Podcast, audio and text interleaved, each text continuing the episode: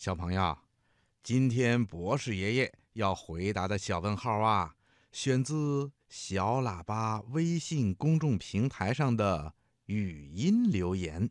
博士爷爷您好，我是甘肃省兰州市的小朋友，我叫魏一飞，我想请问您个问题：为什么飞机会飞？博士爷爷，我是来自。宁波的小朋友，我叫张志勇，我想问你一个问题：飞机为什么会飞？听广播的小朋友，在回答你的问题之前呐，咱们先来做一个小实验。请你先找一张干净的小纸条，再把小纸条的一头啊粘在下嘴唇上，接着呢，你再从嘴里往外吹气。你会发现什么情况呢？哈哈，对喽，小纸条啊会飘起来的，这是为什么呢？原来呀，我们在小纸条的上方吹气的时候，纸条上面的气体就跑得快，压力也会减小；而纸条下面的气体跑得慢，压力呢也会比较大。所以呀。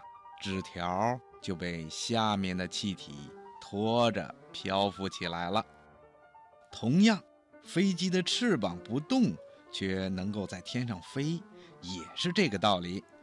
你仔细观察一下，就会发现，飞机的翅膀上面都是凸起的，下面呢都是平平的。飞机在发动机的推动下，快速地向前运动。这样呢，就是飞机周围的气流发生了变化，又因为飞机翅膀上面和下面的形状不同，这样啊，就使得在飞机翅膀上面的气流跑得比飞机翅膀下面的气流要快。就像刚才你做的那个小实验一样，翅膀上面的压力减小了，而翅膀下面的压力呢，却增大了。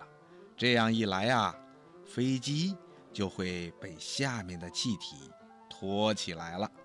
所以，飞机在飞行的时候，并不像鸟儿那样扇动着翅膀飞行，它的翅膀不用动也能够在天上飞行。原因呢，就是气流帮了它的大忙。听广播的小朋友，你记住了吗？好了。今天的小问号啊，博士爷爷就说到这儿了。嗯，谢谢博士爷爷的解答。